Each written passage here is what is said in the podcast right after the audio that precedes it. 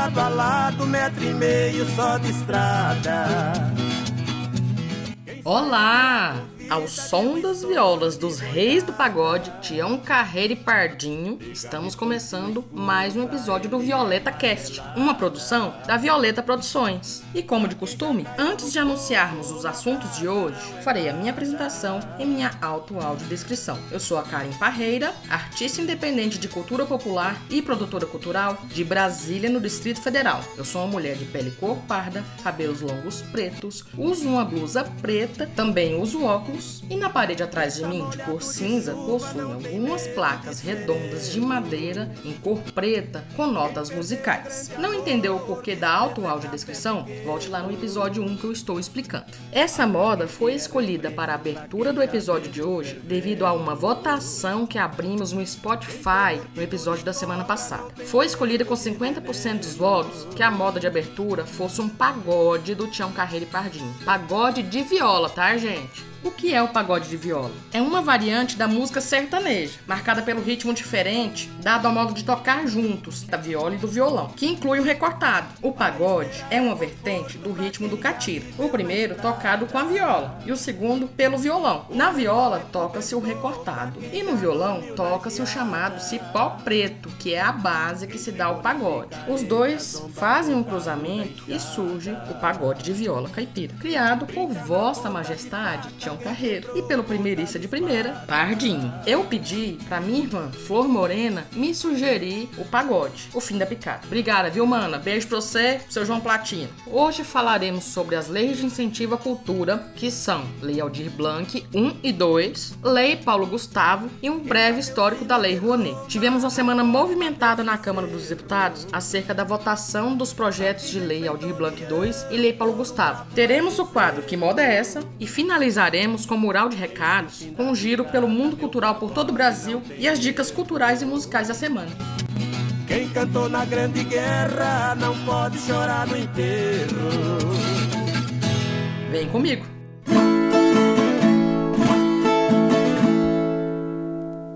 Muito bem, vamos iniciar falando sobre duas leis muitíssimo importantes para o cenário cultural brasileiro, que são as leis Aldir Blanc II e a Lei Paulo Gustavo, que são dois projetos de lei de apoio ao setor cultural do país, um dos mais afetados pela pandemia de Covid-19. Ambas as propostas tramitam em regime de urgência. Só que entrou em votação na Câmara dos Deputados no dia 15 dessa semana e foi adiada para o dia 22, terça-feira que vem. Segundo informações da própria Câmara dos Deputados, Um dos motivos do adiamento foi o baixo quórum de parlamentares presentes em Brasília, o que, segundo eles, dificulta as articulações entre as diferentes bancadas, que estão majoritariamente em trabalho remoto. O projeto de lei PLP 73/21, conhecido como Lei Paulo Gustavo, em homenagem ao ator, diretor e comediante que faleceu vítima da Covid-19, prevê a liberação de mais de 3,8 bilhões para socorrer o setor cultural. A proposta já foi aprovada por unanimidade pelo Senado e está na pauta do plenário da Câmara para a semana que vem. Pelo menos foi o que afirmou o relator da proposta. De onde vem esse recurso? É importante entender. Esse valor virá do superávit financeiro que existe atualmente no Fundo Nacional de Cultura. A União deve enviar os recursos a estados, municípios e ao Distrito Federal para que sejam aplicados em ações emergenciais de combate aos efeitos da pandemia sobre o setor cultural. Cerca de 2,8 bilhões desse montante vão ser destinados a ações voltadas ao setor audiovisual, no apoio a produções, salas de cinema, cineclubes, mostras, festivais e capacitação profissional. O restante vai para para as outras iniciativas da área da cultura. O segundo projeto, PL 1518-21, que está sendo chamado de Lei Aldir Blanc II,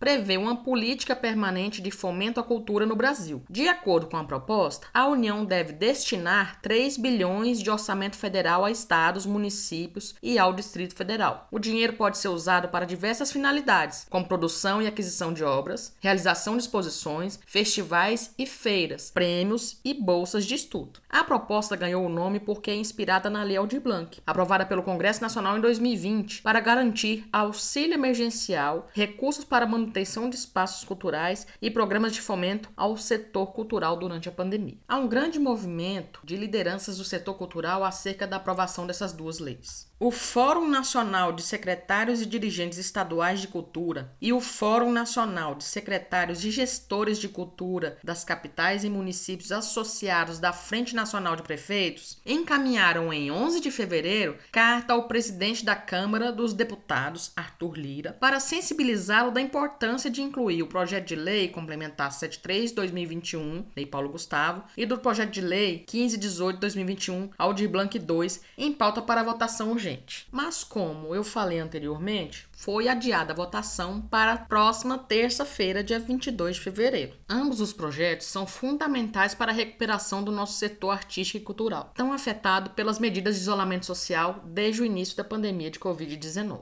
Se você quiser conhecer o teor da carta enviada ao presidente da Câmara dos Deputados, Arthur Lira, eu disponibilizei no Linktree na bio do meu Instagram, arroba Karen Parreira Oficial. E o que nós podemos fazer para contribuir para a aprovação dessa lei na Câmara? Vamos colaborar com esse movimento em prol da cultura. Faça um post nas suas redes sociais e marque o arroba dos deputados federais do seu estado. Estamos usando a hashtag Aprova Lei Paulo Gustavo e a hashtag Aprova Lei Aldir Blanc 2. É importante saber que depois da aprovação da Câmara, ainda vai para a sanção da Presidência da República. Precisamos intensificar o movimento e unir nossas forças para obtermos sucesso na aprovação desses dois projetos de lei. Agora vamos falar brevemente sobre a Lei Rouanet, hoje chamada de Lei Federal de Incentivo à Cultura. Vou falar um pouquinho sobre a legislação e marco regulatório das leis de incentivo no Brasil. Primeiramente, tivemos a Lei de Incentivo, que chamava Lei Sarney. Foi a primeira lei de incentivo fiscal à cultura surgida no Brasil, que era a Lei 7505, de 2 de julho de 86, que concedia descontos no imposto de renda devido a quem patrocinasse projetos culturais de proponentes cadastrados no Ministério da Cultura. Ela só foi possível pois se encontrava já naquela época que existia um nível econômico na área cultural. Além disso, se percebia que o imenso potencial de crescimento econômico da área se houvesse investimento no setor. Mas para que ele se concretizasse, havia necessidade de investimento. Como o governo não tinha recursos para investir e não era possível pensar em oferecer incentivos fiscais para os próprios produtores de cultura investirem mais na sua área, pois eles trabalhavam em sua maioria na informalidade, não se interessando assim por diminuir diminuição de tributos. E além disso, não tinham como obter financiamento para o tal investimento. Sendo assim, o governo criou um mecanismo já existente em outros países, onde o incentivo fiscal é oferecido às empresas ou pessoas físicas que destinem recursos para projetos culturais, e não para o produtor cultural. Após essa lei, muitas outras surgiram, tanto estaduais como municipais. E hoje temos a Lei Federal de Incentivo à Cultura, que é a antiga Lei Rouanet. Lei 8.313, de 23 de dezembro de 1991, que inclui o mecenato incentivado, permitindo a seus incentivadores aplicadores uma considerável redução no imposto de renda devido, além de possibilitar uma divulgação do incentivador na mídia junto com o projeto. Tanto pessoas físicas quanto pessoas jurídicas podem participar desse incentivo fiscal. Olha essa matéria. O governo reduz pela metade valores que podem ser captados pela Lei Rouanet e limita a cachê a 3 mil. O teto de captação, que era 1 milhão, caiu para 500 mil reais. Matéria do dia 10 do 2, no G1. O governo federal fez alterações na Lei Rouanet. A nova norma reduz pela metade os valores que podem ser captados pelos artistas. A instrução normativa da Lei Federal de Incentivo à Cultura foi publicada na terça-feira, dia 8 do 2, pela Secretaria Especial de Cultura, ligada ao Ministério do Turismo. A Lei Federal de Incentivo à Cultura, mais conhecida como Lei Rouanet, é o principal mecanismo de fomento à cultura no Brasil e impulsionador da produção das atividades criativas. Dentre as mudanças, com a nova instrução normativa, o teto de captação, que era antes de 1 milhão, passa para 500 mil. Já o novo teto para artista solo será de 3 mil para cada projeto aprovado.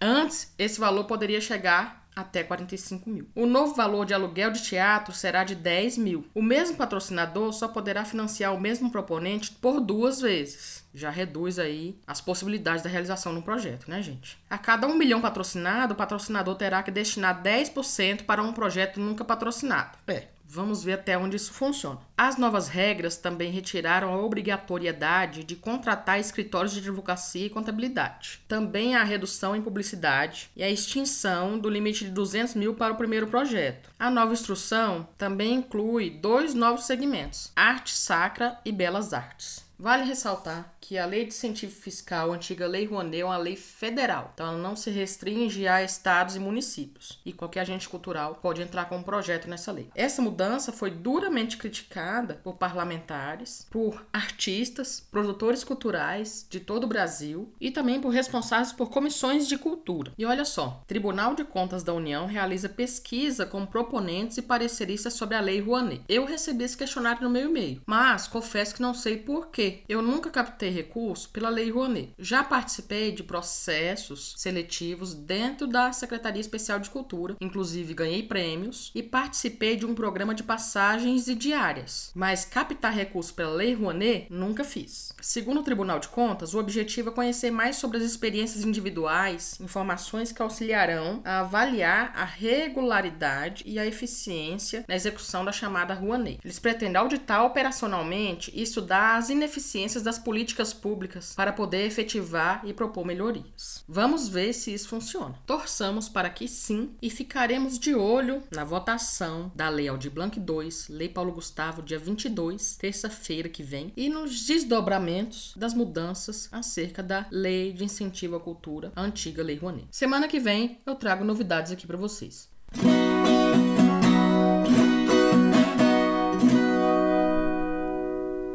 Agora vamos de moda.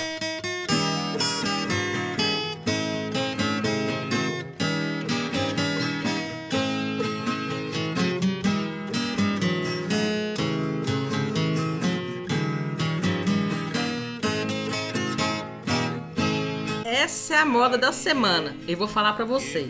Tá mamão com açúcar. Quem me indicou essa moda foi a minha mana, Flor Morena, a mesma que indicou a música de abertura de hoje. Mana, tá muito fácil. Desse jeito aqui, ai, até menino de 10 anos acerta. Mas se bem que hoje a meninada tá entendendo de moda igual nós também, né? Hoje quem gosta de viola é de mamana catucando. Então vamos ver se vocês animam, né? Porque a moda que seu Luiz mandou, lá do segundo episódio, ninguém acertou. Eu vou revelar agora qual foi.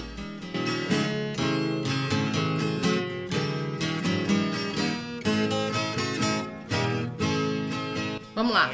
A moda foi Cachorro Amigo, cantada pela dupla João Goiano e Goiazinho, de composição do santo Marasate, João Goiano e Goiazinho. Você está devagar nesse trem, hein? Eu vou falar para vocês. Uma pessoa descobriu a moda do episódio passado. Pois bem, a moda da semana passada era Tropa Saudosa, da dupla Suline Marrueiro, de composição do Sunino com Moacir dos Santos.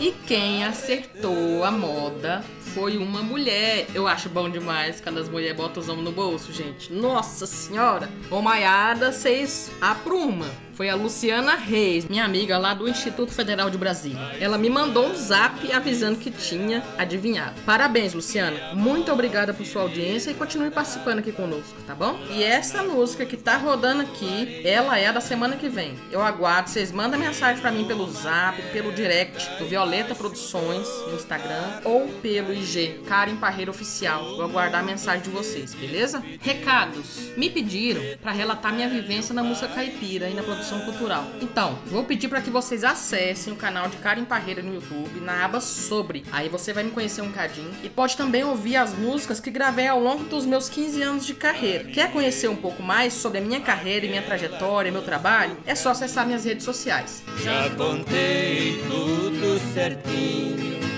a história de Pai João. O Adilson fez contato comigo, é de rir essa, viu gente? Ele perguntou se eu já casei. Eu vou mostrar pra vocês por que, que ele tá me perguntando isso. Velho carro de boi no fundo do mangueirão. É por causa dessa moda aqui, gente, ó. Um abraço pro Gerson Amaro e pra Vitória da Viola, que são compositores dela.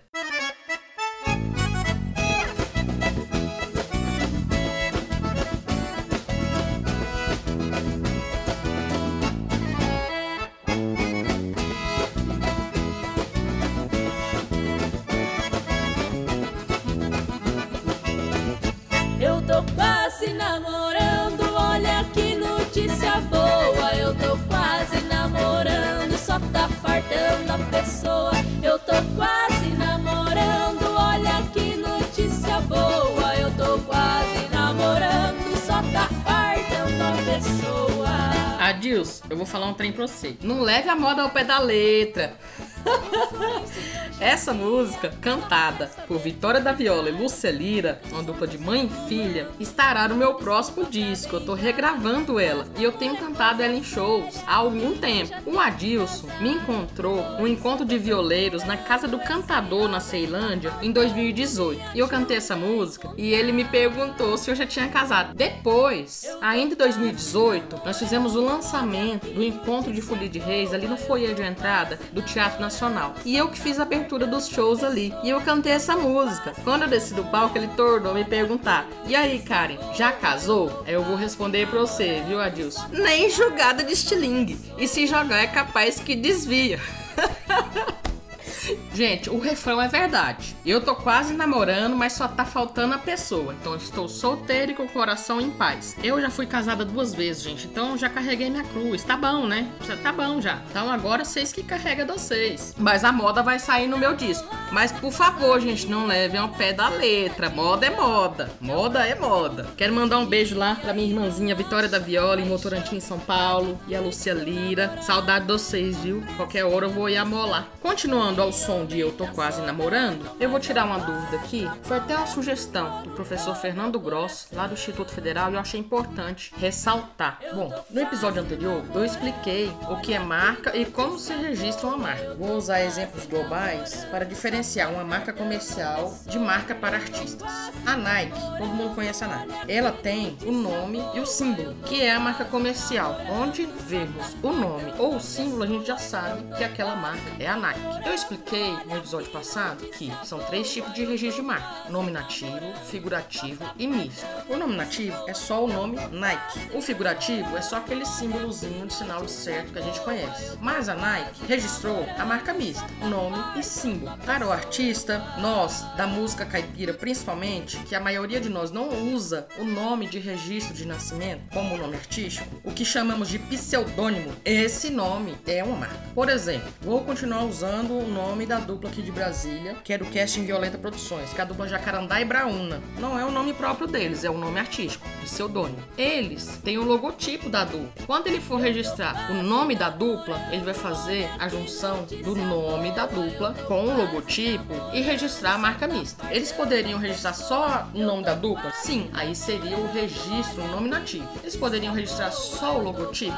Pode. Aí seria a marca figurativa, que é o registro de uma figura, certo? Agora, eles fazendo a junção do nome artístico com o logotipo, eles fazem o registro misto, que ao meu ver é mais viável, porque se você for fazer um registro nominativo e um figurativo, você paga duas vezes. A marca mista você paga só um. Então, tá aí a diferença entre a marca comercial e a marca artística, que também não deixa de ser comercial. Você pode registrar sua marca de qualquer tipo de negócio que você desenvolva. É muito comum entre nós, violeiros também, termos o CNPJ, ou MEI, ou então microempresa, de escola de música, de produção musical, de produção cultural. Então você pode fazer o mesmo registro da marca mista com a junção do nome e da figura, certo? Recebi alguns contatinhos a respeito dos passarinhos que estão cantando no início dos programas. Eu não falei, então vamos lá. No primeiro foi o galo mesmo, galo que acorda às 5 horas da manhã, o galo caipira. No segundo dia foi o sabiá laranjeira. No terceiro, que nós iniciamos com a música Sertão e Sertão do Zé Mulá e Cassiano, era o canto dos canarim da terra que canta lá na casa dele. Ele gravou e levou para colocar no disco. E o de hoje é o canto do roxinol. Tá aí então para quem perguntou quais são os passarinhos que nos despertam aqui no Violeta Cash nas manhãs de sexta-feira. Eita, que hoje foi muito conteúdo, hein, gente? Assuntos muito importantes que nós vamos ficar de olho para trazer para vocês os resultados. Caminhando pro final, vamos para o giro cultural? Meu coração.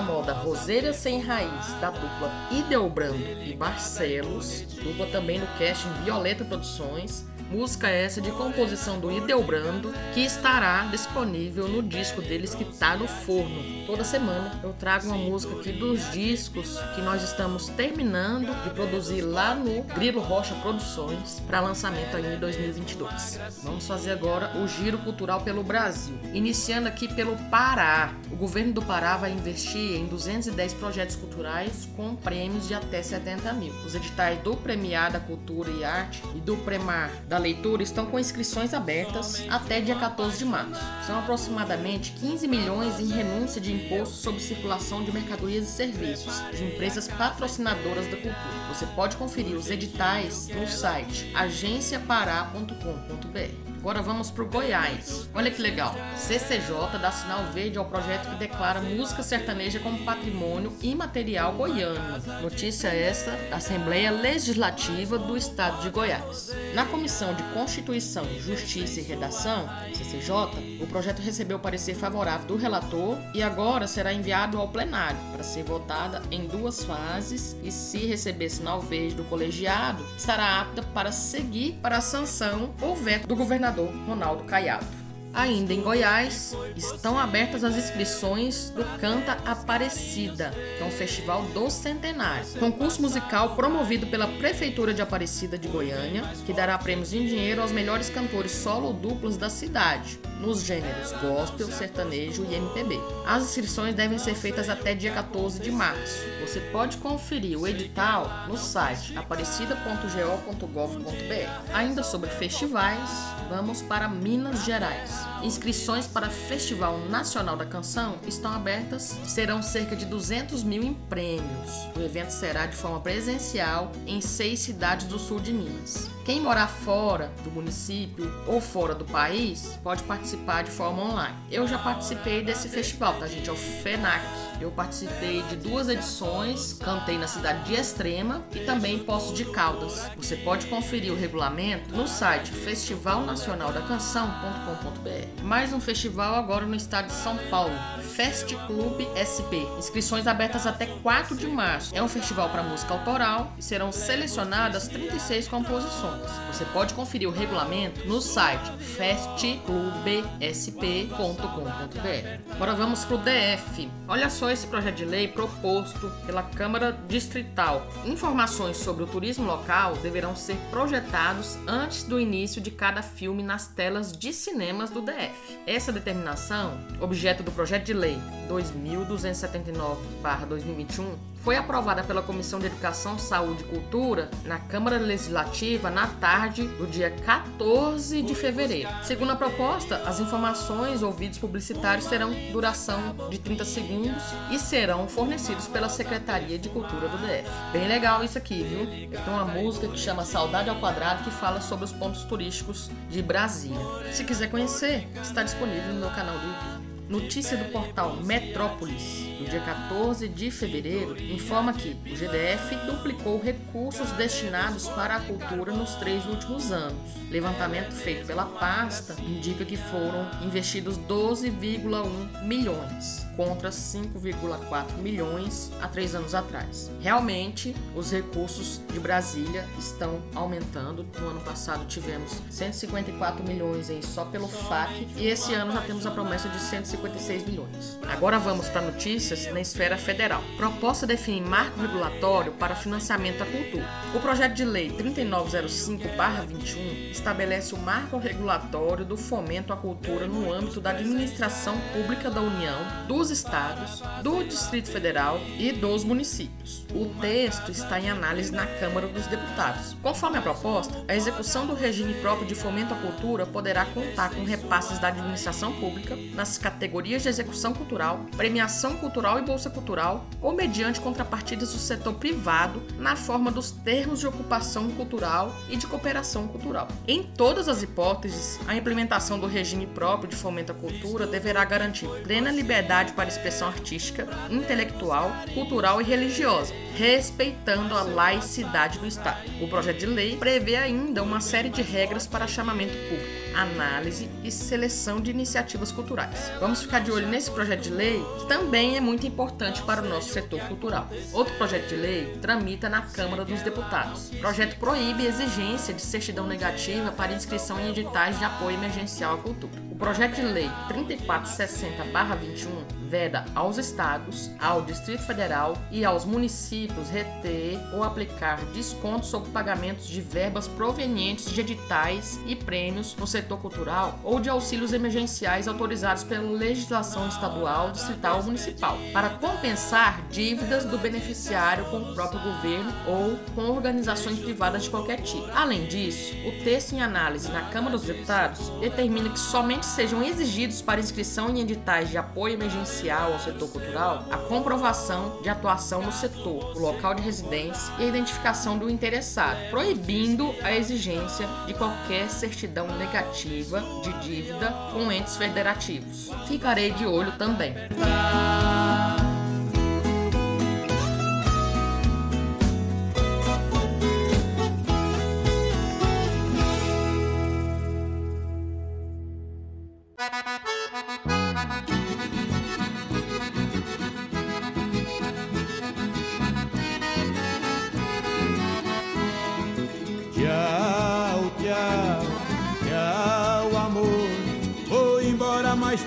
No pensamento por onde for. Eita danado! Hoje a prosa rendeu, hein?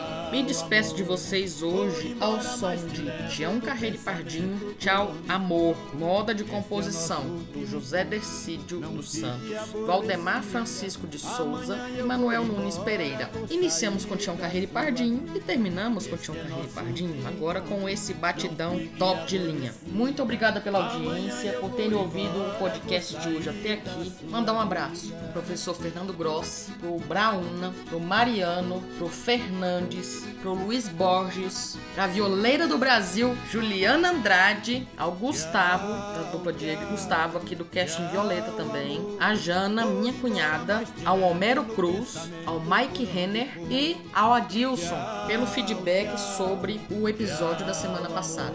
Muito obrigada a vocês e a gente se encontra semana que vem com novos assuntos e novas curiosidades do mundo cultural e musical pelo Brasil. Beijo pra vocês! Seus carinhos não são meu, seu amor tem outro dono. Pra te ver em outros braços, eu prefiro o abandono. Seus carinhos não são meus, seu amor tem outro dono.